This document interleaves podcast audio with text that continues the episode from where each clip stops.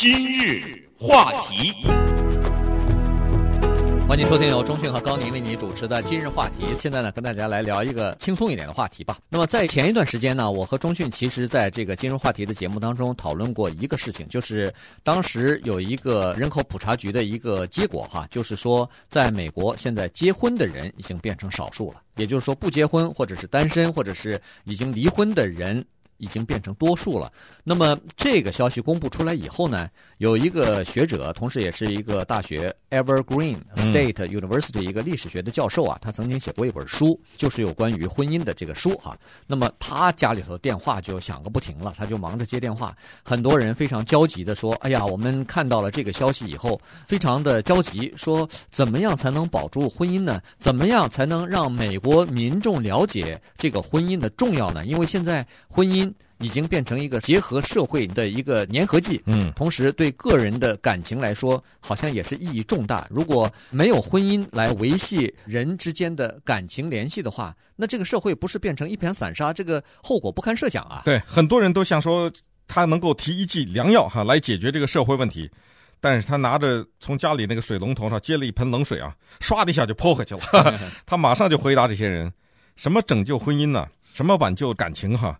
他说：“你这个问题呀、啊，就问错了。为什么你这个问题问错了呢？”他说：“一百年以前的人不会问这个问题。可是我们也都知道，一百年以前的离婚率那是比现在不知道低多少倍了，是吧？所以呢，在这种情况之下，他说啊，问题都问错了，那当然就没办法回答了哈。他说：我们知道哈，在投资上，大家都知道，不能把所有的自己的金钱都放在一个东西的上面，比如说。”把所有的自己的资金都投在一个股票上，精明的投资者都是是要分别的投嘛，哈，分散风险嘛。对，对对这儿损失一点，那边补一点嘛，啊，所以这是一个哈。他说，可是，在过去的一百年来，由于种种的原因啊，有外界的因素，也有美国人自己本身的因素呢，使得美国人把他的感情投资全都投资在婚姻上面了。那么这样的结果呢，就是当这个婚姻解体了以后，他这个感情立刻就找不到地方。去连接啊，就断掉了这个感情的连接，所以这个呢，恐怕还是要责怪工业革命带来的变化。那么，我们就看一看这个里面讲的是有什么样的道理。他的意思呢，就是说现在这个人啊，太依赖于婚姻的关系和把感情寄托在婚姻这个上头了。他说，呃，可以看得出来的一点呢，就是说，从一九八五年到二零零四年这过去的二十年间呢，人们。他主要指的是美国人哈，和朋友之间讨论一些实质性的东西，也就是说无话不谈的这些朋友之间的聊天或者是交谈人数减少了，次数减少了，而且有很多人没有人可聊了，这是第一。第二呢，就是同样也是在过去的二十年里边，和自己的同事甚至和自己的亲戚、邻居、朋友之间的关系也变得越来越淡漠了。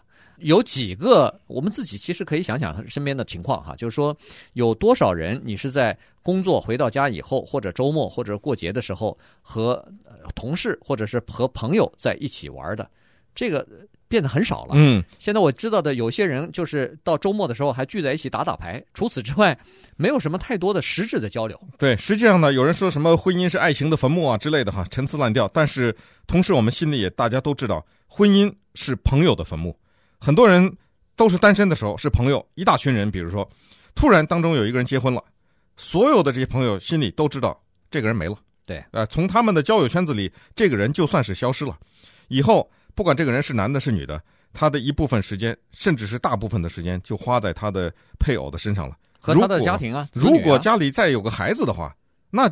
就更没了，呃，这个人哈，整个我们以前听说什么日本人啊，下班不回家呀，日本男人哈，什么去喝个小酒啊，喝的这个半醉的情况之下回到家里，什么老婆把拖鞋拿上来了什么之类的哈，美国人下了班以后，一帮朋友拿着啤酒约着去打这个保龄球啊，或者是聚着一起打 poker 啊哈，那个年代啊，日本人今天是不是这样，咱不知道。那么日本人的这种文化之下，是不是减少了离婚率？咱也不是很清楚。但是我们所知道的当今的美国呢，这个文化现象已经慢慢的在消失了。对你，你敢一个星期五天都在外头喝完酒，呃，半夜才回家？你敢和朋友呃就这么在外边打保龄球，或者是玩其他的东西？那你的婚姻我看维持不了多久，马上就要解体哈。所以这个就是现在这个状况。那么现在呢，就变成这样一个非常可悲的现象，就是在美国，差不多有十个人里边有一个人说他感情方面或者是内心的一些话，他。除了给自己的太太或者除了给自己的配偶讲之外，他没有任何一个人可以倾诉，不管是同性还是异性，哎，同性异性的朋友，他都没有办法谈认真的这个话题。他当然可以有这些朋友，但是谈的都是一些其他的事情。这个认真的，比如说感情上的，比如说家庭里边的一些事情，他没法跟别人谈，所以他就没有一个无话可谈的朋友。这个人数啊，是以前的三倍。所以在这种情况之下呢，他说什么样才是解决办法呢？怎么样才能解决这个问题的办法呢？这个作者呢，他是这么说，他说这个不是维系现在的婚姻，而是要借助一百年前人们就已经做的事情，就是要开始广泛的走到外边去，来建立自己和其他朋友的联系。嗯，他说让我们把时间倒退到一百年前吧，哈，他说这不是恋旧哈，这也不是说对现在的社会的一个否认，但是。这是一个事实，必须承认，那就是工业革命带来了社会的改变。他说，一百年以前啊，婚姻不是扼杀友情的坟墓啊。一百年前，人们认为有一个东西高于婚姻，那就是社交。他们认为那个时候组成一个家庭啊，并不意味着就你要跟你的邻居、跟你的朋友。甚至是跟你的其他的家里的亲属就断绝关系，组成一个家庭以后，你还有其他的社会上的一些组织，甚至包括一些宗教的组织哈，社会上的活动，他一点都不减少去参加这样的活动。呃，很多人结了婚以后呢，他们认为在当时，甚至是美国的 John Adams 都说了哈，他说一个人对公众事业的考虑啊，要高于他对他私人感情的考虑。所以，不管是在英国还是在美国。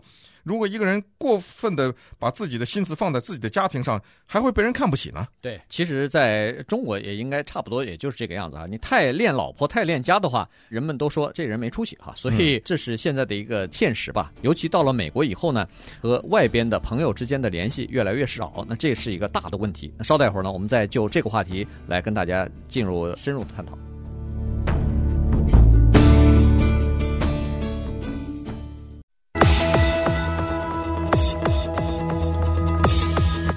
今日话题，欢迎继续收听由中讯和高宁为你主持的今日话题。这段时间跟大家讲的呢，是如何来维持一个人的感情的生活啊。光靠婚姻，光靠夫妻之间的感情的维系呢，还是远远不够的，因为根据现在的调查发现，一个人如果要是有很多的朋友，有至少三个以上的可以无话不谈的朋友的话，那他不管是生理上还是心理上，都比另外没有这些朋友的人要健康。对，而且他的生活也会比较快活。嗯，我们以前讲过的一些统计数字都在说明这个问题。首先，我们说的是人口统计局公布的美国的婚姻的已婚的人数是有史以来第一次低于。没有结婚的人，然后我们也报道过这个数字，说美国人的知心朋友越来越少了。现在是多少？二点几啊？还是平均一个是一点几啊？还是多少？反正就是不到二了，啊，非常的少。这是第二个数字，第三个数字就就是刚才讲的，那么就是说，一个已经结婚的人，他在婚外一个能够跟他分享他心中秘密的这个朋，不一定是秘密了，就是能够知心的这样的朋友啊，这样的人，嗯，他缺少这样的人的人啊，是比过去增加了三倍。所以，这三个数字足以说明这里面出了问题啊！出了什么问题？这位作者呢，他就把一百年以前的经验分享给我们。他说，一百年以前有些东西可以借鉴。婚姻，一个人结了婚，不一定意味着他向他所有的朋友说再见。人家过去一百年以前。连这个度蜜月的时候都带着朋友去呢。对，他当然说的是非常纯洁的友谊啊，呃，不是让你婚外恋去啊。嗯，你比如说，他说那个时候两个男性有的时候合睡一张床，嗯，聊到彻夜。别说那个时候，咱们记着那时候刘关张啊，对，桃园结义完了以后，三个人就是睡在一张床上的。对，而且那时候也同床睡呀，那时候也没人传出来说是有同性恋的东西哈。再说。太太来了，女朋友那也不会像现在一样啊。那太太来了，女友那当然先生就睡在沙发上了啊，嗯客厅上睡。我跟女朋友聊天，把先生就扔到外头去了。那时候也还没有这样的。他说，到了二十世纪的时候，这个工业革命啊，把整个的人们的生活和文化全部改变了。再加上那个时候又出来一个心理学家弗洛伊德，嗯，他把所有的东西，人的最原始的东西，全部给呃都跟性连起来了，哎，都和啊性连起来，认为说只有性爱才能体会呃最深层次的这个感情。他们他就认为说朋友啊、亲戚呀、这些地位都可以放一放，因为只要是一个女性，比如说只要是有先生和有孩子，呃，一个家庭、一个婚姻、一个子女。呃，再加上你做母性的这个东西呢，就可以满足你一个个人、一个女性所有的感情层面。嗯，这个是一九五十年代到了顶峰了啊！当时有一个理论就叫做 togetherness 啊，就叫做夫妻在一起能够互补和呃，算是一个旅程的一个结束吧，是这样的一种感觉。就是说，你只要在另外的异性身上找到了这个满足，你的全部的欲望和这个心理上的和肉体上都达到了极致的美满。你没必要再去交别的朋友了。那么，所以这个时候呢，男人就不太离开家里头了，因为一个男人在家待的时间长，跟老婆时间越长，这算是好男人。但是他就付出了这样的代价，失去朋友的代价。但是接下来有一件事情，对美国整个社会也产生了翻天覆地的影响：女性出去工作去了，对。她不在家里做饭看孩子了。又麻烦了。对，他说这个是为什么是人们呃会做这样的选择？他说不是选择，他说这个是工业革命之后、工业经济之后驱使我们做的这样一个变化。嗯、他根据最近的这个人口统计说，在结婚的夫妇当中，百分之六十的人是两个人都出去工作的。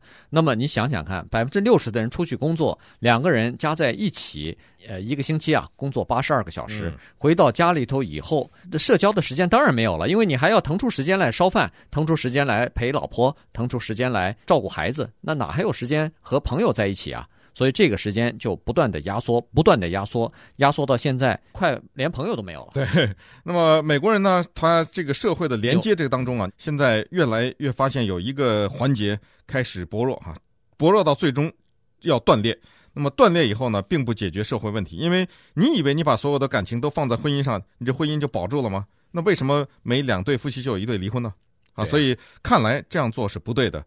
恐怕这个专家在这本书里面和还有在他写的这文章里呢，就告诉我们说，恐怕夫妻之间有一个东西互相谅解一点，就是你要允许你的老婆或者你的先生呢，在婚姻外面还是有朋友，给他这个时间让他去交友去，对，对他健康也有好处，也让他抒发一些东西。